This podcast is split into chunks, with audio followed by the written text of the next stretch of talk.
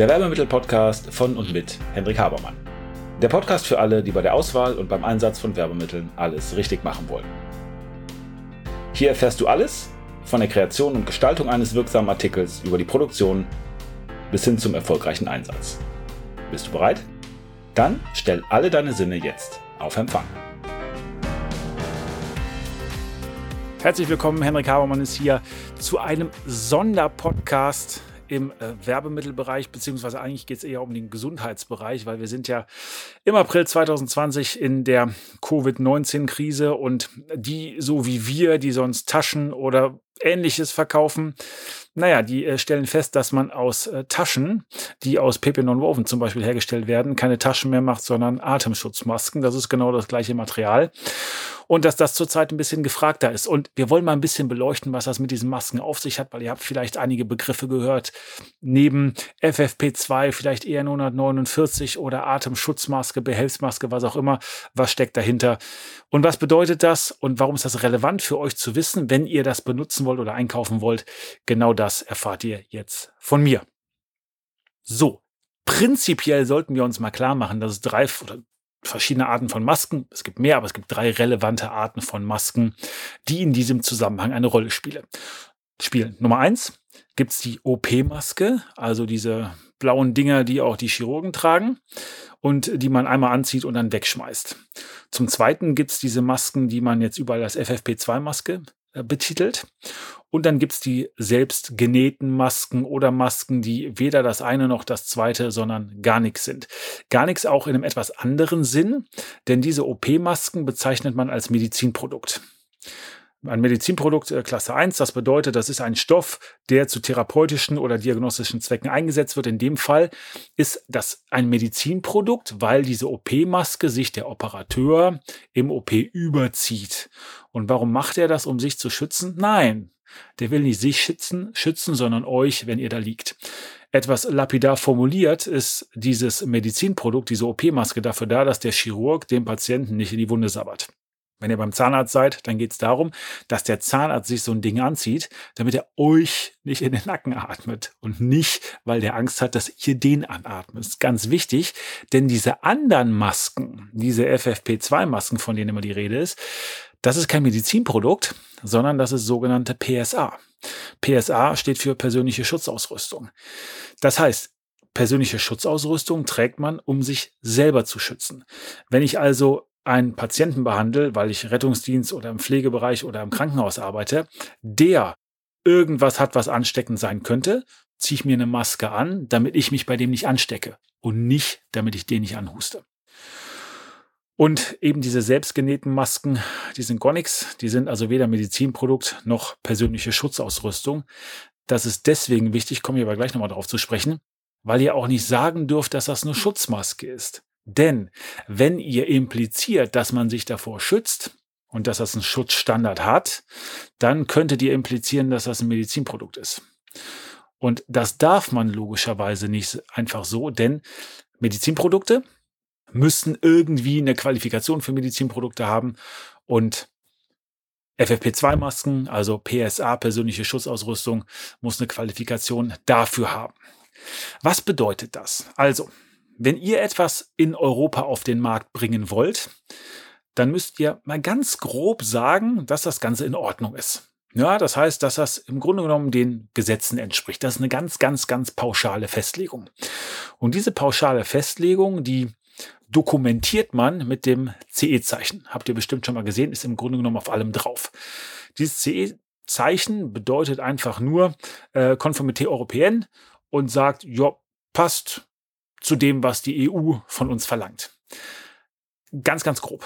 Und ähm, nicht hinreichend natürlich, wenn man spezielle Produktgruppen hat.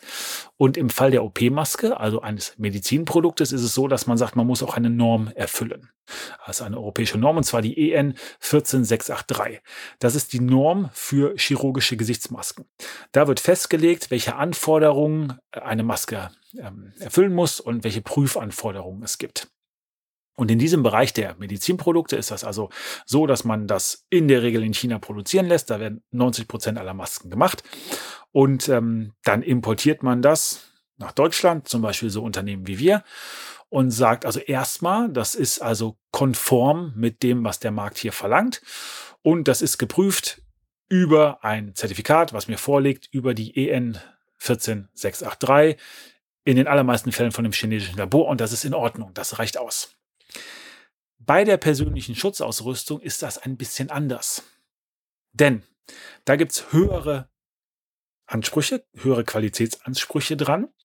Und da geht es darum, dass das nicht von irgendwem geprüft werden darf, sondern die EU möchte, dass das von einer bestimmten, einer sogenannten benannten Stelle geprüft wird. Das ist im Grunde genommen ein speziell akkreditiertes Labor. Und eine benannte Stelle wird auch mit NB abgekürzt und NB steht für Notified Body. Ein Notified Body ist also ein freigegebenes Labor, was prüfen darf, ob die Sachen dem europäischen Qualitätsstandard entsprechen. Es reicht also nicht mehr, wie bei einem Medizinprodukt, das einfach zu behaupten und zum Beispiel durch ein Zertifikat aus China zu belegen, sondern das muss man hier in Europa machen, beziehungsweise in Deutschland gibt es zwei respektive drei Stellen, die das dürfen. Das kann aber auch ein anderes Labor in Europa sein. Die erteilen dann die sogenannte Konformität für den kompletten europäischen Markt. Und im Fall von PSA, also dieser höherwertigen Masken FFP2, habt ihr vielleicht schon mal öfter gehört, ist es so, dass das die EN 149 ist. Und was macht man da eigentlich bei der 149 oder worum geht's? Oder was ist eigentlich FFP2? Nun, FFP2, habe ich schon gesagt, ist ja im Grunde genommen ein persönlicher eine persönliche Schutzausrüstung, das heißt eine Maske, die einen selber schützen soll. Und da gibt's verschiedene Filterstandards oder Filterstufen. Und das sind diese genannten sogenannten FFP-Stufen. Das steht für Filtering Facepiece, also im Grunde genommen eine Maske, die verschiedene Filtereigenschaften hat. Da gibt's FFP 1, 2 und 3. Und relevant ist einmal die Leckage beziehungsweise die Undichtigkeit dieser Maske und einmal die Filterleistung. Also FFP1 filtert äh, bis zu 80 Prozent der sechs μ großen Artikel. Ein μ beziehungsweise ein Mikrometer oder ein Micron auch ist ein Tausendstel Millimeter. Und in dem Fall, äh, bei Covid-19 zum Beispiel, geht es ja darum, dass die sich, äh, diese Viren sich vor allen Dingen im Rachenraum vermehren, das heißt auch ausgeatmet werden können. Und dann haben wir ein sogenanntes Aerosol, also im Grunde genommen ein Gas gemischt mit Partikeln, also Atemluft mit Viren. Und die sollen dann eben gefiltert werden, damit der, der euch zum Beispiel behandelt oder euch gegenübertritt, ähm, das nicht einatmet und sich anstecken kann. Und FFP1 filtert, wie gesagt, 80 Prozent von den 6 μ Mikron, Mikrometer äh, großen Artikeln hat eine Leckage von 25 Prozent. Das bedeutet, dass also 25 Prozent von dem, was ihr einatmet, eben auch schlechte, ungefilterte Luft sein kann. FFP2 hat einen Filterstandard von 94 Prozent und eine Leckage von 11 Prozent und FFP3 hat 99 Prozent Filter und 5 Prozent Leckage. Und man geht davon aus, dass eben im Rahmen von Covid-19 die FFP2-Maske ausreichend ist, um sich selber zu schützen. Das ist im Grunde genommen der ganze Trick dabei. Also die OP-Masken schützen die anderen, weil da atme ich ja nicht rein. Das heißt, ich verhindere Tröpfcheninfektionen, äh, fasse mir auch weniger selber ins Gesicht, an Nase oder an Mund, weil ich ja eben eine Maske aufhabe und halt auch automatisch mehr Leute auf Distanz. Also wenn ihr sowas im, in der Bahn oder in der U-Bahn oder im Bus tragt, dann ist es so, dass Leute automatisch auch ein bisschen auf Abstand gehen, wenn jemand eine Maske hat. Aber ihr schützt eben eher die anderen und nicht euch selber, weil wenn jemand euch neben, neben euch ähm, irgendwas hat und der atmet also kräftig damit aus, ähm, dann bekommt ihr es eben auch ab. Bei der PSA, persönliche Schutzausrüstung, FFP2-Maske, da ist das so, dass ihr euch selber wirklich schützen könnt. Jetzt gibt's für die auch andere Begriffe, habt ihr vielleicht schon mal gehört. Manchmal ist auch von äh, KN95-Maske die Rede oder N95. Was ist der Unterschied? Im Grunde genommen ist das sehr ähnlich. FFP2 ist eben der Schutzstandard der europäischen Norm. Und andere Länder haben halt andere Normen. Zum Beispiel ähm, gibt es da ähm, KN95 und N95, das ist die chinesische bzw. die amerikanische Norm dafür. Die sind aber sehr vergleichbar. Und deswegen ist es so, dass das fast synonym verwendet wird, dass man sagt, okay, es gibt eine KN95-Maske und das ist eine N95-Maske oder das ist eine FFP2-Maske. Aber der wirkliche Unterschied ist eben, dass eine FFP2-Maske eben auch von einem Notified Body getestet worden sein muss und erst dann darf man sie eben als diese auf den Markt bringen, weil man muss ja auch dafür die Haftung übernehmen. Und das ist ein großes Problem, komme ich gleich zu. Reden wir noch mal kurz über die ganz einfachen Masken. Also ihr könnt natürlich auch was selber nähen. Und in den Markt bringen oder was entsprechendes verkaufen. Das ist dann kein Medizinprodukt, das ist dann kein PSA, sondern das ist dann im Grunde genommen ein Fashion-Artikel. Wir machen das ja auch. Wir haben da auch eine ganz große Kollektion mittlerweile, 13 verschiedenen Farben, verschiedene, Bandmethoden, also mit Band oder mit Gummi. Und wir sind auch in der Lage, ein Logo draufzubringen. Aber ganz klar, das ist keine zertifizierte Maske, das ist kein Medizinprodukt, sondern das gibt den Leuten ein gutes Gefühl. Darüber hinaus schützt es natürlich auch ein bisschen. Ihr atmet nicht so viel aus, es hält auf Abstand, Tröpfcheninfektion wird verhindert und so weiter. Aber es ist eben nicht streng genommen etwas, was man unter dem Deckmantel des medizinischen Krankenhäusern, Pflegediensten und so weiter anbieten darf, wenn es ein entsprechendes Medizinprodukt sein muss.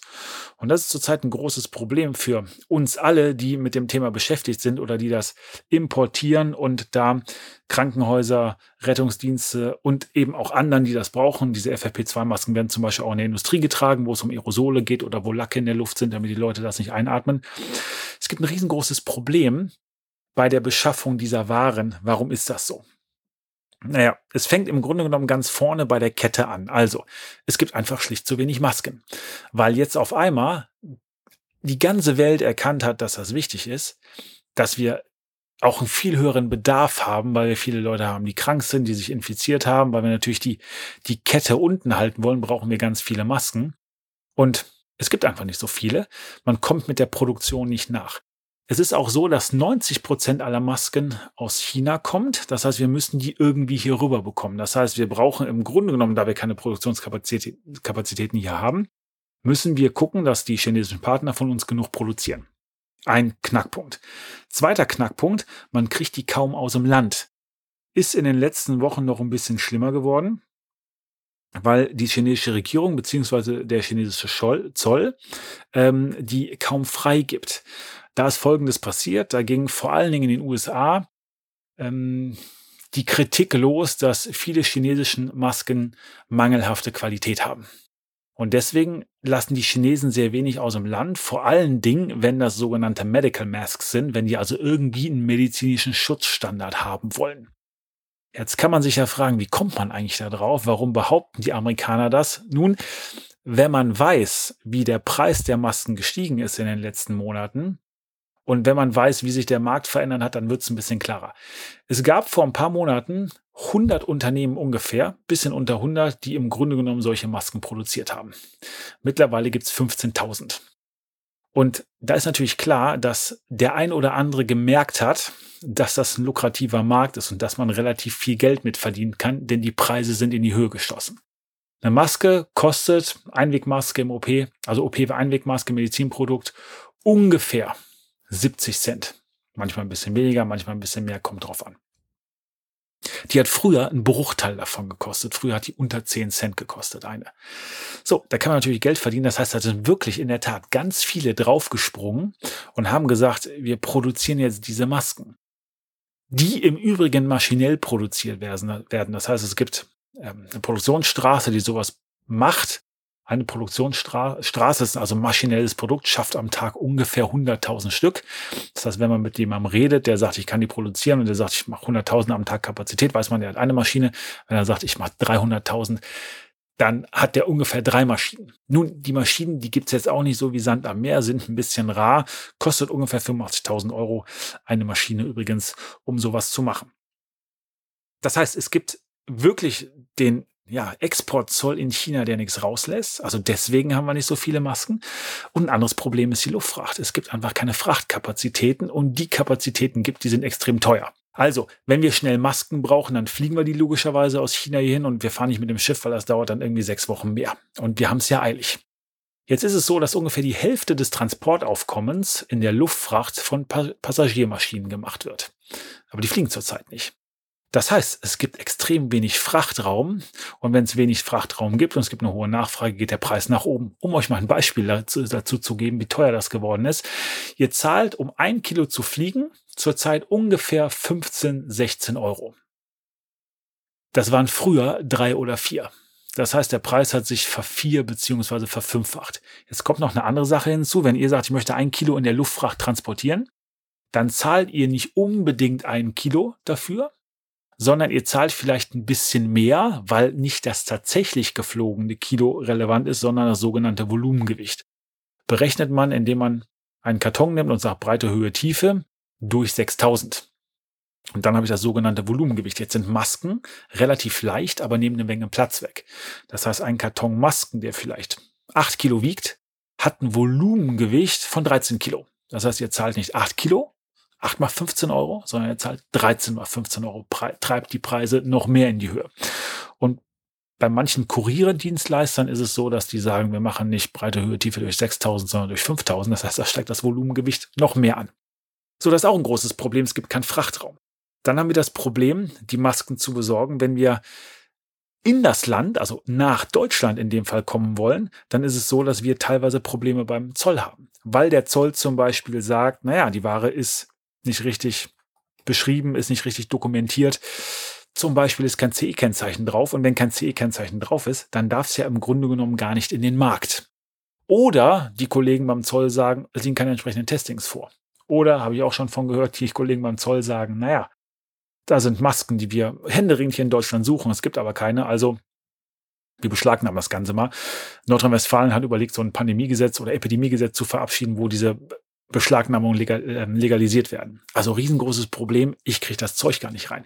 Wenn ich es drin habe und ich will es an Mann bringen, dann kann ja sein, dass mir diese entsprechenden Zertifikate nicht fehlen. Ich habe darüber gesprochen, Notified Body und so weiter. Und da gibt es jetzt Ausnahmen im Rahmen von Covid-19. Das heißt, die Marktüberwachungsbehörden in Nordrhein-Westfalen ist das das MAX, das Ministerium für Arbeit, Gesundheit und Soziales, kann Ausnahmen zulassen, damit eben eine Versorgungssicherheit gewährleistet ist. Das Problem ist, da gibt es überhaupt keine Eindeutigkeit, nicht nur in Nordrhein-Westfalen nicht, sondern auch zu anderen Bundesländern.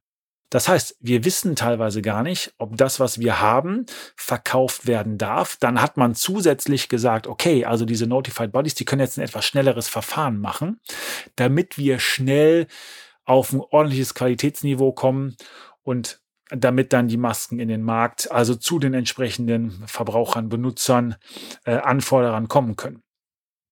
Jetzt haben aber diese Stellen, und da gibt es nur zwei, drei in Deutschland, die das machen, haben entweder extrem lange Lieferzeiten, also Prüfungszeiten, oder haben die Preise drastisch erhöht. Also so ein Testing für eine FFP2-Maske EN 149 hat mal 3000 Euro gekostet, liegt jetzt über 10.000 Euro ein Schelm, wer denkt, dass man da irgendwie die Markt- oder Nachfragesituation ausnutzen ähm, möchte. Nein, Behauptung, ähm, beziehungsweise, Verzeihung, Verzeihung, ähm, Argumentation war, man möchte halt nicht, dass jede Hausfrau jetzt mit irgendeiner handgenähten Maske kommt und die nach 149 prüfen lässt. Deswegen hat man den Preis so hoch gesetzt, dass wirklich nur die seriös interessierten Marktanbieter das Geld zahlen, um das Ganze prüfen zu lassen. Bedeutet aber ähm, ähm, Umkehrschluss letztlich oder unterm Strich, ähm, es dauert noch länger und wir kriegen äh, immer weniger Masken. So, wie ist das, wenn ihr selber Masken nähen wollt? Könnt ihr machen, worauf solltet ihr achten? Also die sind ja auch als, als Werbemittel und so weiter, kommen immer mehr. Äh, wir zum Beispiel machen das mittlerweile mit Sublimation, also mit Fotodruckmotiven, die wir auf den Masken haben. Wir haben welche zum Binden, wir haben welche mit äh, Gummis etc. Ähm, man darf die auch verkaufen, ist also alles kein Problem. Die schützen auch, die sind auch gut, die sind auch gut, um ein bisschen äh, den, den Teamgedanken und irgendwie auch diesen Respekt vor Covid-19 ein bisschen zu dokumentieren, auch im Außen, bei Außendienstlern, bei Fahrern zum Beispiel. Ähm, aber ein paar Fehler sollte man nicht machen. Zum Beispiel sollte man nirgendwo sagen, dass das eine Atemschutzmaske ist. Das ist schon fast abmannfindig, weil man suggeriert ja, dass das ein Medizinprodukt ist. Und man muss auch ein paar andere Sachen ähm, beachten, nämlich, dass man ähm, eine sogenannte Produktkennzeichnung haben muss nach Produkthaftungsgesetz. Man muss immer sagen, wo das Ganze herkommt. Und man muss je nachdem auch das Textil kennzeichnen. Es gibt in Deutschland ein Textilkennzeichnungsgesetz. Das heißt, man muss immer angeben, welche Faser man da hat. Also 100% Baumwolle oder wenn ihr Polyester gemischt habt, das muss auch äh, draufgeschrieben werden. So, das war mal der kurze Abriss zu den Masken. Also, wenn ihr euch für Masken interessiert, dann schaut mal, ob ihr damit leben könnt, wenn es eben kein offizielles Medizinprodukt ist nach 14683. Oder wenn es euch wirklich schützen soll, dann braucht ihr eben auch persönliche Schutzausrüstung nach EN 149. Lasst euch die Zertifikate zeigen. Und wenn es ganz korrekt sein soll, dann muss persönliche Schutzausrüstung eben von einem sogenannten Notified Body ähm, akkreditiert sein. Die meisten sind es nicht. Also es gibt zwei in Polen und Italien, ähm, die äh, viele Zertifikate ausstellen, aber schreiben immer nur, wir glauben, dass das, was wir gesehen haben, in Ordnung ist. Es ist aber nicht wirklich von denen getestet worden. Eigene Masken ist eine gute Alternative. Warum ist das so ein großes Problem, an die Masken zu kommen? Weil in China wird zu wenig produziert, die ganze Welt braucht Masken. Die gibt es aber im Grunde genommen nur in China. Die Preise sind stark nach oben gegangen. Übrigens, wir machen ja eigentlich Tragetaschen. Und Tragetaschen sind ja aus PP und Woven, also nicht nur Tragetaschen, aber sehr, sehr viele Tragetaschen. Und wir kommen jetzt mit der Produktion der Tragetaschen, die so langsam wieder anläuft, äh, kommen wir nicht nach, weil es das Material nicht mehr gibt. Also PP Non-Woven ist der Markt komplett leer, weil alles, was an PP Non-Woven, das ist also Polypropylen, das ist dieses Fließmaterial, was für Masken eingesetzt wird, das geht sozusagen drauf. Für Masken, man kann gar keine Taschen mehr produzieren. Und der Maskenengpass, der wird sich irgendwann erledigen und der nächste Engpass ist schon da. Das sind so Kittel. Das sind also so OP-Kittel oder so Eimer-Kittel, wie man sie auch vielleicht auf Intensivstationen kennt, wenn man jemanden besuchen geht. Die sind aus dem gleichen Material gemacht. Die gibt es zurzeit überhaupt nicht. Und warum gibt's die nicht? Weil die ganzen Hersteller von Kitteln sagen, wir produzieren keine Kittel, weil die Masken sind so teuer geworden. Also da können wir so viel Geld mit verdienen, dass wir viel weniger Materialeinsatz haben. Und mittlerweile, also brauchen wir nur ein Dreißigstel oder ein Vierzigstel des Materials für so einen Kittel, kriegen aber die Hälfte des Preises ne, von dem Kittel. Also lohnt sich viel mehr, sowas zu produzieren. Das heißt, wir haben an ganz vielen Ecken und Enden jetzt auch äh, Probleme, überhaupt das Rohmaterial zu bekommen. Selbst wenn wir es haben, wir kriegen es teilweise nicht aus China raus, die sind da sehr restriktiv, dann gibt es keine Luftfracht. Wenn es Luftfracht gibt, ist es extrem teuer. Wenn ich große Sendungen habe, werden sie überhaupt nicht geflogen. Dann kriege ich sie kaum ins Land und wenn ich es hier habe, habe ich auch eine riesengroße Unsicherheit, was überhaupt Sache ist. Habe ich euch jetzt verwirrt? Ich hoffe nicht. Ich hoffe, ihr seid ein bisschen schlauer. Wenn ihr Masken braucht, gerne meldet euch bei uns. Wir sind da relativ gut aufgestellt. Wir kriegen kleine Mengen rein. Mit den großen Mengen ist immer schwierig, aber wir können unsere Kunden bis jetzt eigentlich relativ gut damit beliefern. Wir haben ein sehr großes Portfolio an neuen Masken, bringen im Grunde genommen jede Woche ein etwas neues Modell auf den Markt. Wir passen da permanent an. Wir waren relativ früh, was man an den eigenen, an den Werbemitteln, an den Merch-Masken machen kann. Ich hoffe, ihr seid ein bisschen schlauer. Achtet darauf, äh, wenn die ähm, Lieferanten oder die, mit denen ihr arbeitet, sagen, ist alles kein Problem, ich habe alles da und so weiter. Ganz vorsichtig sein, auch bei Leuten, die sagen, ja, hier, komm, gib mir eine Vorkasse und Ware ist auf Lager, Lieferzeit zwei Wochen. Na, wenn Lieferzeit zwei Wochen ist, ist es zumindest nicht in Europa auf Lager. Habe ich auch schon total oft erlebt. Und dann sagen die Leute, ja, ist in China auf Lager, ich fliege das nächste Woche, kein Problem. Also habe ich die letzten sechs Wochen nicht erlebt, dass es irgendwo kein Problem ist, was aus China zu fliegen oder irgendwie aus Asien zu fliegen. Das war vorher der Fall, das wird auch irgendwann der Fall sein. Aber in letzter Zeit ist das eher weniger der Fall. Der Markt ist komplett auf, durcheinander, ist komplett aufgewühlt. Jeden Tag tut sich irgendwas Neues und jeden Tag kommt irgendwo ein anderes Problem hoch. Also da bitte auf der Hut sein, weil es sind mittlerweile ganz, ganz viele Rattenfänger im Markt, die natürlich verstanden haben, dass hier irgendwie ein bisschen äh, Panik teilweise ist, dass hier großer Bedarf ist. Und ihr habt es vielleicht auch in den ähm, Medien verfolgt, dass sogar eine Behörde in Deutschland da irgendwie Millionen an Vorkassen äh, geleistet hat und dann auf einmal äh, kam keine Ware oder das Ganze ist weg. Unabhängig von den ganzen Geschichten, die es gibt, dass also da andere Länder den anderen Masken vom Flugfeld wegkaufen und dass irgendwo Sachen verschwinden und so weiter, ist wirklich Wild West, das, was wir so mitmachen. Aber so ist der Markt irgendwann wieder wieder besser sein. Ich wünsche euch alles Gute, bleibt gesund, bleibt gelassen und ähm, freue mich wie immer über Feedback. In dem Fall jetzt eine etwas ähm, eingestreute Folge zu einem aktuellen Thema. Ansonsten guckt euch nochmal die anderen Sachen an. Da geht es ja auch darum, wie man Werbemittel produziert und was Hapticals sind und was sinnvoll ist. Und ähm, letzte Folge war ja auch über das Thema Briefing. Also gilt natürlich auch, wenn ihr irgendwie im Bereich Masken oder Desinfektionsmittel oder was auch immer haben wollt, sagt uns bitte ganz genau Bescheid, was ihr haben wollt und was ihr braucht. Ansonsten kann man nicht so gut arbeiten. So, das war's von mir. Ich bedanke mich fürs Zuhören. Alles Gute und bis zum nächsten Mal. Und damit sind wir am Ende der heutigen Folge. Ich hoffe, Ihr habt ein paar interessante Erkenntnisse gehabt und seid ein wenig schlauer, als ihr es noch vor ein paar Minuten wart. Wenn euch das Ganze gefallen hat, leitet es gerne weiter an Freunde oder Kollegen, die auch ein Interesse oder eine Affinität zu dem Thema haben. Und natürlich hoffe ich, dass ihr bei der nächsten Folge dabei seid. Wenn es etwas gibt, was euch interessiert, was ihr noch behandeln möchtet, wo ihr gern ein wenig intensiver reintauchen wollt, schaut bitte in die Show Notes, da sind unsere Kontaktdaten angegeben mit einer E-Mail-Adresse. Schreibt uns eine Mail und wir werden entweder, wenn das für viele Leute interessant erscheint, das in den Podcast behandeln. Ansonsten bekommt ihr von mir oder einem meiner Teammitglieder eine Mail. Also, vielen Dank. Ich freue mich auf das nächste Mal.